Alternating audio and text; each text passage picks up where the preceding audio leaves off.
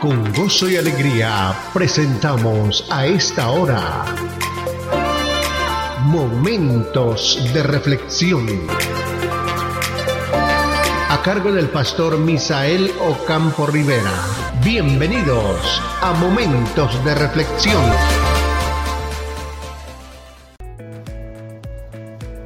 Cordial saludo amigos, gracias a Dios por este nuevo día y esta nueva oportunidad. ¿Qué tal? ¿Cómo estás? Quiero decirte que yo estoy bendecido, agradecido con el Señor y muy feliz de poder estar hoy, una vez más, llevando esta reflexión que trae gran bendición a mi vida y seguramente también para la tuya y para la de tu familia. La palabra de hoy está en el Salmo capítulo 34 del verso 17 en adelante. Dios nos mantiene a salvo. Dios nos mantiene a salvo. Capítulo 34, verso 17. Claman los justos y el Señor oye y los libra de todas sus angustias. Cercano está el Señor a los quebrantados de corazón y salva a los contritos de espíritu. Muchas son las aflicciones del justo, pero de todas ellas le librará el Señor. Él guarda todos sus huesos, ni uno de ellos será quebrantado. Matará al malo la maldad, y los que aborrecen al justo serán condenados. El Señor redime el alma de sus siervos y no serán condenados cuantos en Él confían. Entonces, Dios nos mantiene a salvo. Los versículos 17 y 19 parecen prometer una vida libre de problemas para los creyentes, pero otros salmos manifiestan que Dios está con nosotros en medio de los problemas. Por ejemplo, en el Salmo 23 nos declara a nosotros una palabra muy interesante porque el Señor es nuestro pastor, dice, y aunque ande en valle de sombra de muerte, no temeré mal alguno porque tú estarás conmigo, tu vara y tu callado me infundirán aliento. De hecho, esta palabra nosotros podemos darnos cuenta que nos fortalece, que nos da ánimo, porque la verdad es que nosotros vivimos en un mundo de mucha inseguridad, un mundo de demasiados peligros. Por donde quiera que nosotros nos asomamos, hay peligro, y yo creo que cada día, cada noche, al llegar a nuestra casa, antes de acostarnos, debiéramos dar gracias a Dios, no solamente por aquellas cosas y aquellos peligros que nos dimos cuenta, pero es que hay infinidad de peligros que nosotros no los advertimos, no nos dimos cuenta, pero el Señor nos guardó, el Señor nos protegió. Entonces sí andamos realmente en medio de un valle de sombra, de muerte. Por eso tenemos que ser agradecidos con el Señor porque Él nos mantiene a salvo en medio de tanta inseguridad, en medio de tanto problema. La palabra del Señor nos advierte siempre que Él nos librará, que Él nos ayudará. En el Nuevo Testamento revela la promesa de Dios estar con nosotros porque Cristo en la cruz ofreció su vida para traer salvación a nosotros, para darnos a nosotros esa fe, esa confianza. El apóstol Pablo en Romanos capítulo 8, versículo 1 dice que para aquellos que se refugian en Él, en la gran magnitud de lo que Dios está haciendo. Para aquellos no hay condenación, los que andan, los que no andan conforme a la carne, sino conforme al propósito de Dios.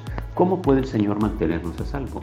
El Salmo capítulo 91 es un buen salmo para que nosotros lo leamos, no solamente lo leamos, sino que lo entendamos, lo podamos comprender, lo podamos aplicar tengamos la absoluta confianza y la seguridad de lo que el Señor está diciendo ahí y nos amparemos en esas promesas poderosas y extraordinarias que aparecen en este salmo.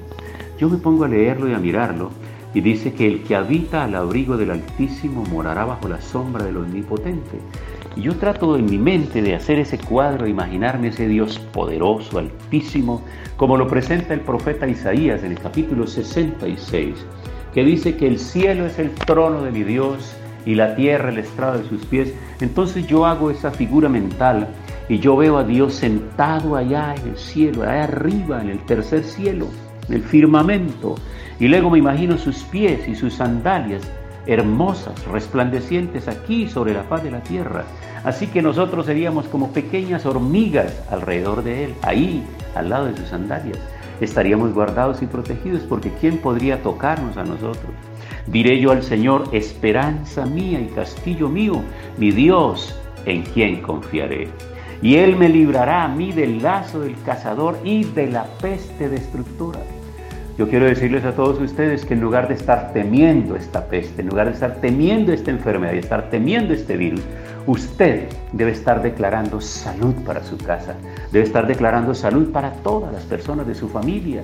Y no mantener con ese miedo, con ese temor, con ese pavor, porque su mente, cuando está atemorizada y angustiada, hace que sus defensas se bajen, hace que usted mantenga expuesto a cualquier situación, porque está susceptible, el temor lo mantiene en angustia y en ansiedad y tiene que leer la palabra y la palabra tiene que ser más fuerte que una pastilla, que una inyección, que una vacuna. La palabra tiene que ser más fuerte que un medicamento. De hecho, que así se considera la palabra. La palabra es como medicina para nuestro cuerpo, pero tiene que entrar, esta medicina no entra por nuestra boca, esta medicina tiene que entrar por nuestro entendimiento, tiene que entrar por nuestros ojos al leerla, tiene que hacer ese círculo de comprensión en el cerebro, que cuando yo leo esta palabra y dice que Él me librará del lazo del cazador y de la peste destructora, y que Él me cubrirá con sus plumas, y que debajo de sus alas yo estaré seguro, y que Él tiene un escudo y tiene una darga, es su verdad, y que nada de eso, el temor nocturno, va a llegar a mi vida, que la pestilencia que anda en oscuridad no va a tocar mi casa. Yo tengo que tener esa confianza absoluta. Si ve, como la confianza que tenemos en las medicinas que nos dan, tómese esta medicina para esto y para aquello, y la persona puntualmente se la está tomando, pensando que así es, que va a ser protegido, que va a ser guardado, que va a ser curado, que va a ser sanado.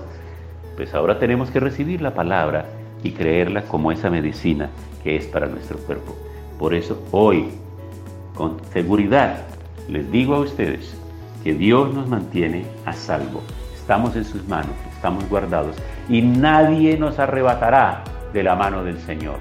Nadie nos arrebatará de la mano del Señor. Pero es una decisión de nosotros, permanecer en la mano del Señor, bajo la mano del Señor, ahí en el hueco de la mano del Señor. Es una decisión tuya, porque si tú quieres salir, apartarte del camino del Señor, dedicarte a la maldad, a los vicios, a la corrupción, a la inmoralidad, te quieres ir del Señor y luego esperar que Él te proteja, estás equivocado. Tienes que estar ahí, bajo la sombra del Omnipotente, para que Él te guarde, te bendiga y te proteja. Acompáñame en el día de hoy a esta oración.